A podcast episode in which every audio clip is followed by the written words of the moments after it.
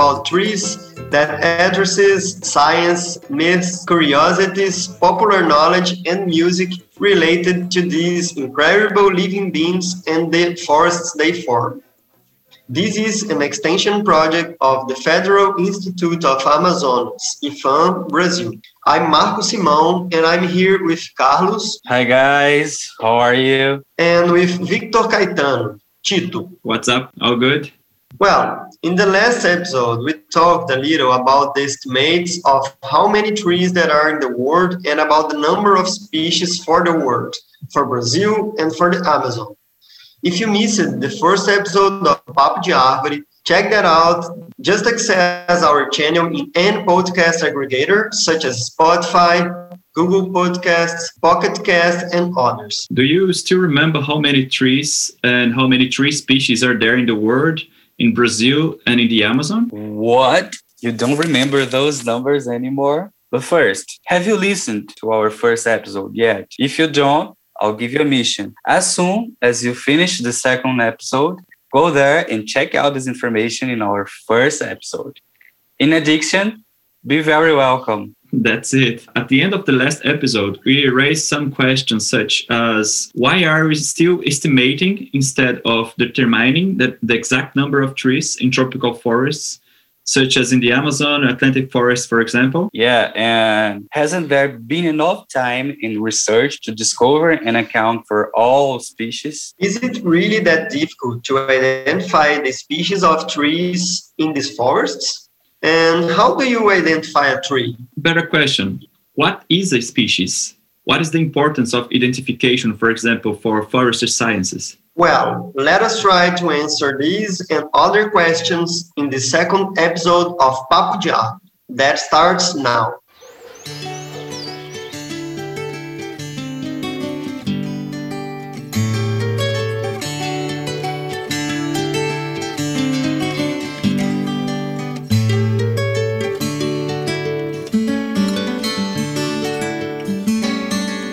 To get into this topic, we invited the professor Rubia Fonseca, who teaches dendrology at the Federal University of Minas Gerais, Brazil. She will talk a little about identification, species concepts, and classification systems. This interview was recorded originally in Portuguese. So we thank you in advance for accepting our invitation, Rubia, and sharing with us your many years of study and your experience. Uh, thank you very much, Rubia, for being here with us. Well, I would like to start by asking you what are the criteria for identifying a tree if they are only morphological or also genetic? É, na realidade, é atribuir a identidade, né? Mas na prática é reconhecer mesmo. Então é você olhar para essa árvore e reconhecer ela cientificamente. Porque o que, que é a ciência fez? Fez uma grande compilação Well, Rubia told us that the act of identifying is basically to assign an identity to a tree. In practice, it would be to recognize a tree among so many others based on a scientific system. The system that in general we use today in academia uses identification keys and scientific names. Therefore, we need to be familiar with these terms in order to be able to use the tools that science has developed over centuries. These tools are identification keys, exsicate, in herbariums, scientific articles, and others. Using these tools, we are able to arrive at the identity of a plant based on the binomial gender plus specific epithet. Yeah, that's right, Marcus. And going back to the basic concept of species that we learned at school, that two different species, if they cross, they share gametes, produce sterile descendants, that is, that they will not be able to produce descendants as in the classic case of crossing a male donkey with a female horse results in a male which cannot reproduce. There are some studies, however, showing that the crossing of different species can happen with plants, such as orchids of the genus Epidendrum, with a different result. In this case, The crossing of two different species results in a hybrid which was expected, as in most cases, to be sterile. But in this case, it's a fertile hybrid. That is, species of Epidendrum genus with different morphology, with different numbers of chromosomes. When they breed, they generate a descendant with morphological characteristics with small variation and fertile. Therefore, we asked Rubia, what would it be like in this case? Could we consider this offspring a different species? If it has a distinguished morphology and it's capable of generating fertile descendants, why don't we consider it a species? And can this case of Epidendrum genus also happen to three species? Tell us what Rubia said, Tito. Yeah, she said that this is a very discussed question and that in view of the great diversity of life on the planet, especially in the tropics, there is not only one species concept that can solve all this diversity. So this biological concept based on sexual reproduction does not cover everything. In plants, for example, we have asexual reproduction. That is why in botany we use the typological concept that is based on the morphology of the plant. She even told a case of a plant that she found in Minas Gerais that can be considered new to Western science. This species was considered new because they searched all the records of plants in that group in exsicates, articles, identification keys, etc., and found nothing like it. Thus, they gave a detailed description of this plant, and it then became known for modern academic science. And the exsicate that they made of this species, which was the first recorded, uh, is now called type specimen exsicate. So, if someone today wants to say that a certain plant belongs to that species, he or she will have to compare that plant to the type specimen. And if they are extremely similar morphologically, then it means that in our classification system, we consider that both are the same species. Cool, Tito. And she also said there are fertile hybrids in nature. Sometimes they have intermediate morphological characters of their parents. Thus, uh, a genetic study would be necessary to know if the individual would be a hybrid or really a new species. Yeah, it complicates us a little to define a unique hypothesis about species, right, Carlos? That's right, Chico. Rubia said this is why not only the biological concept is used to define the identity of lands, um, that's why vegetative parts uh, such as branches, leaves, and bark, and the reproductive morphological characters such flowers and fruits are used as they together give a very great support in the identification of species. That's right. Well, for those who are not very familiar with botany, let's take an example. If we find a tree in the forest and look in all possible sources like identification books, keys, articles, physical and virtual herbariums, and we don't find anything like that tree, we mean morphologically, this may be an indication that this plant may never have been described in our current most used classification system. So we would collect a sample of that tree with leaves, flowers, and fruits to make an exsicate. And this first register exsicate of this species with the date, name of collector, etc., will be the type exsicate, which will serve as a reference for other people. In other words, we still use morphological characters as a reference today, right? Yeah. And it's very clear that classifying plants with a Latin name is still the main way used in academia. Uh, but it's important to say that it is not the only way to classify plants, and it does not necessarily mean that we are discovering new species, since other societies may have known and using these plants as well as other organisms for a long time and classifying them in a different system than ours. That's right, Tito. And we asked Rubia about other classification systems. And she told us other ways to classify the plants according to their use or based on the appearance of the plant with a potential use, for example. If the plant looks like a snake, then it would be useful to treat people injured by snakes. Finally, she gives examples of a lot of systems, and she said these systems solve regional problems very well of a specific human community, such as certain traditional uh, or indigenous population.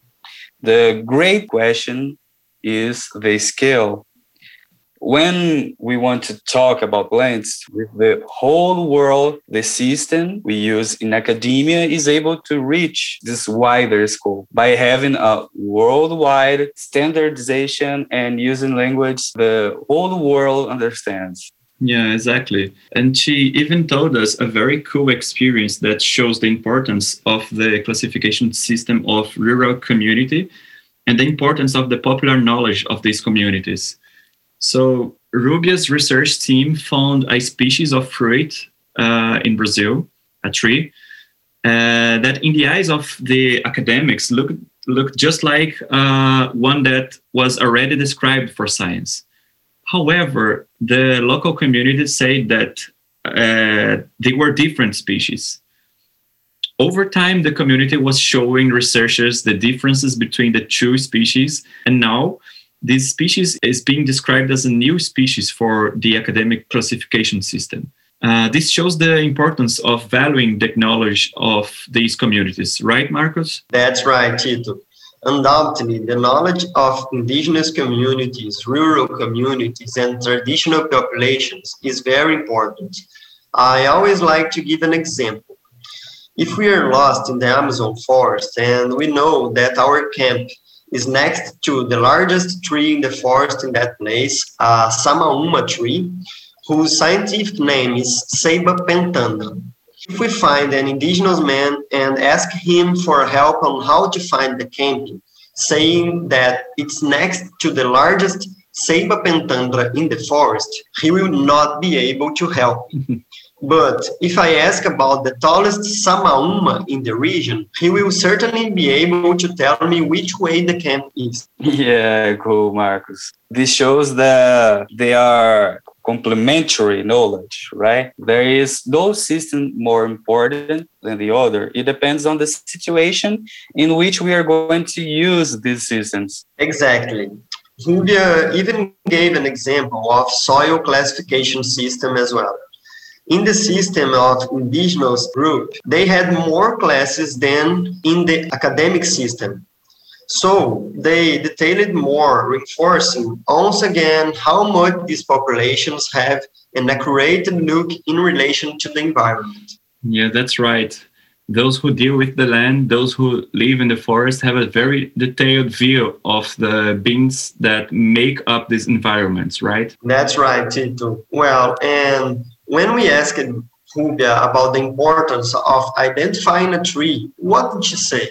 She said first, Marcus, in a joke, that we have a, we have the happiness and suffering of living in the country with the greatest diversity of trees in the world. yeah, it's true. Whoever heard our first episode already knows about it. Well, and so identifying and organizing plants in a classification system helps a lot in the knowledge of the species, especially when we think about research. With the name of the tree in a standard system before starting a research or a biotechnology work, for example, we can previously analyze what has already been published for that species, what uh, chemical compounds it presents, how it is propagated, and uh, what are the food and medicinal uses, and a series of other information. Um, on the other hand, if we use only the popular name of a tree, it can be very dangerous and confusing because some popular names like uh, cedar or oak, for example, can be used for several number of species. Yeah, and in a more extreme case, it can be a matter of life and death, right, Carlos?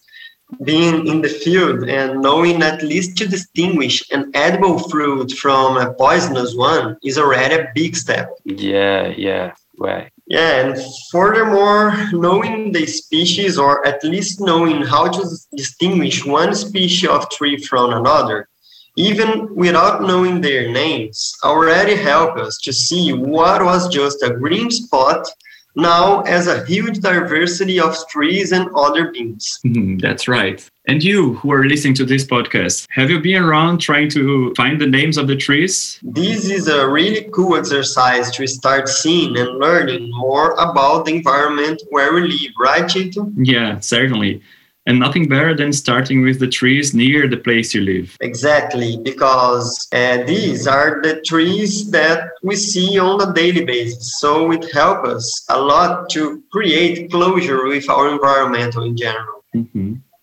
Well, we learned a lot from Rubia, right? Now we have an idea of how species are determined and how researchers who study the identity and classification of plants, in this case, the taxonomists, identify and classify plants. We saw that the reference for identifying a new species is basically the morphological characteristics and that we always use as reference the first collection of a species, which we call type. That is, that sample of branch with leaves, flowers, or dried fruits that will be the reference for determining whether an individual plant will be of the same species or of another species. Yeah, people. I thought it was really cool to know about the existence of several classification systems. There is not only what we learn in academia, you know, of classifying living beings into class, order, family, gender, and species using uh, binomial and such. Exactly, Carlos. Uh, there are several classification systems depending on the societies. There is a book by João Barbosa Rodrigues, a naturalist who was an administrator at the Botanical Garden of Rio de Janeiro, Brazil, in the late 20th century who talks a lot about other classification systems. A certain indigenous people, who I do not remember exactly now, classified the plants according to their habitat, their way of life, or in a more popular language, according to the size and the way of the plant. They organized, for example, all the herbs in one large group, the trees formed another large group, and so on. And since, since the criterion uh, they used for this classification were observable, we can say that it's also a scientific system for organizing plants. Yeah, exactly.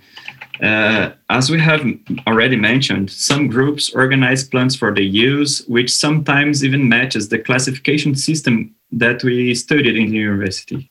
Well, Tito, it's very interesting, this conversation, because the classification system that we study was proposed based on the observation of morphological characters such as leaves, flowers, fruits, etc.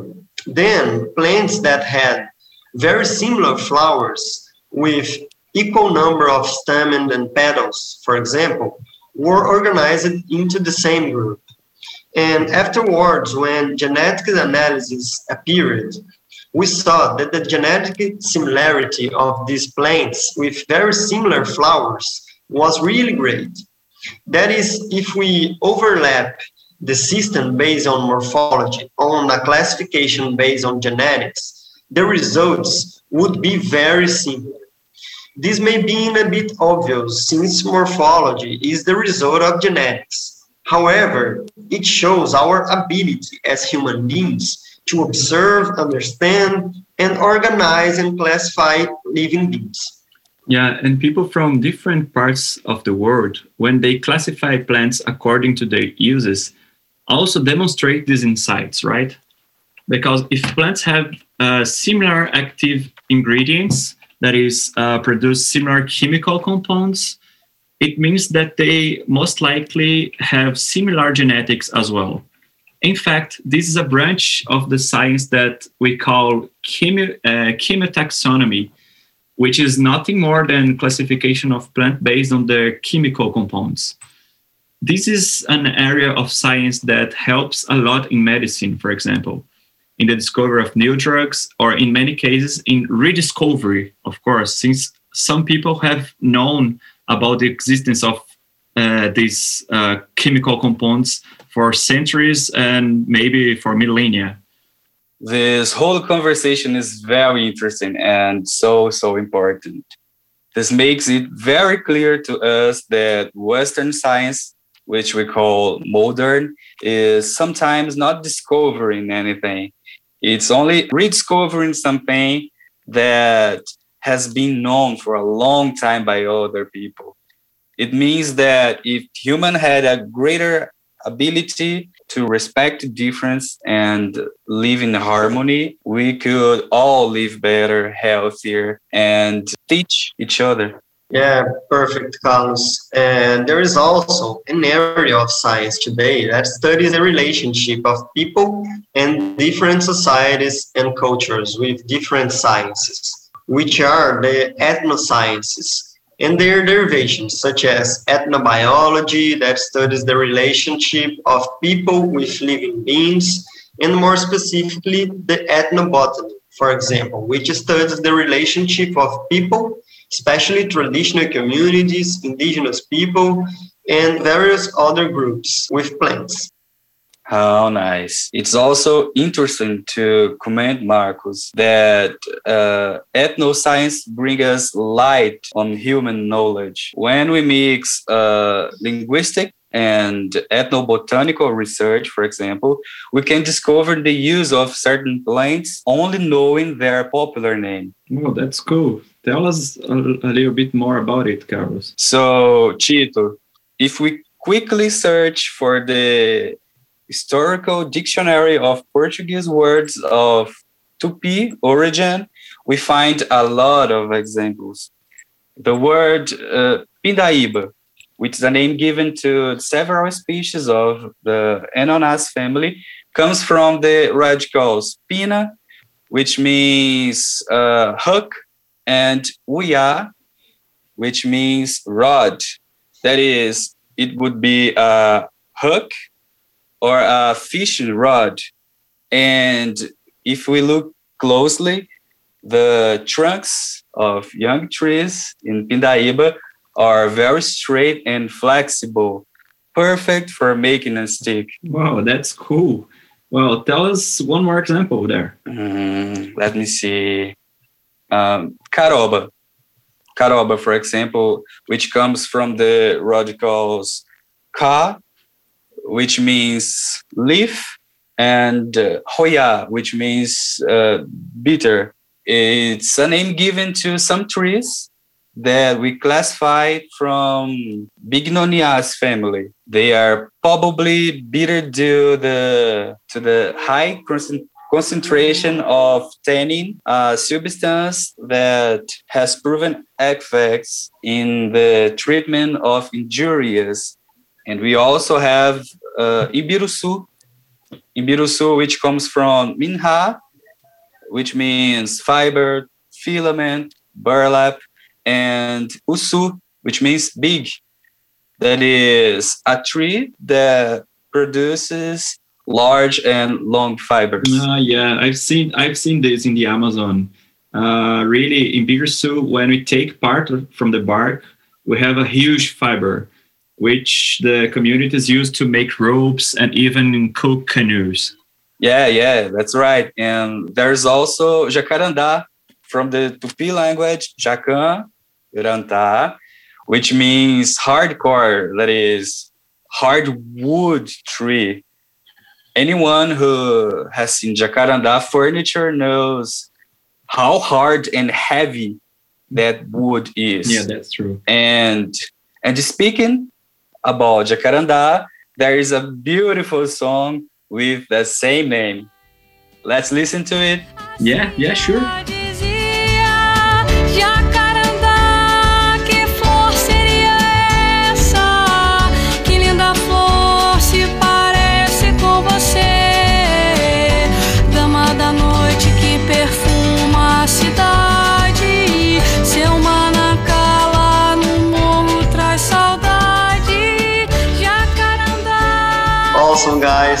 A wonderful song by Michelle Leal. Anyone who wants to listen to her and to several other songs that talk about trees, just access our Spotify playlist. The link is in the channel description. Well, that's it. After all this super cool chat, you can see how important it is to know the plants, to know how to identify them, or at least distinguish some species. And also know how to organize and classify them to facilitate the study and understand of the immense diversity uh, that we have here in Brazil, but also in the world. Yeah. Regardless of which classification system we are, we are going to use, whether it's based on genetics, based on morphology, traditional knowledge. Yeah, and also to know the names of the trees, right, guys? In addition to being able to communicate better, knowing their names, if we go a little deeper, we can even discover their potential uses based on the etymology of scientific or popular names. Yeah, that's it. Well, and we are coming to the end of the second episode of Papo de Árvore. Hey, Marks, wait, wait, wait, wait, wait, wait a minute. Okay, uh, okay. I was I was still curious, uh, and I have a question. Uh, how does how does tree identification happen in tropical forests? Um, In other words, how how is it possible to identify trees there in in the middle of the Amazon rainforest? In in that uh, in that world of many species we live, even difficult to see to be seen from the ground, and in sustainable forest management who who identifies and, and how how do they identify the species uh, that we that will be used to, to build our house furniture boats and to manufacture our drugs and cosmetics Yeah, that's a good question, Carlos. Mm, well, very good questions. Well, Carlos, Tito, and dear listeners, if you want to know a little more about these questions, you will have to listen to our next episode of Papo de that we were on May 21st and that will count on the super special participation by Douglas Daly from the New York Botanical Garden. So, see you. Whoa, Douglas Daly. Very good. So so we wait until then. Thanks guys. See you. Thank you. Bye.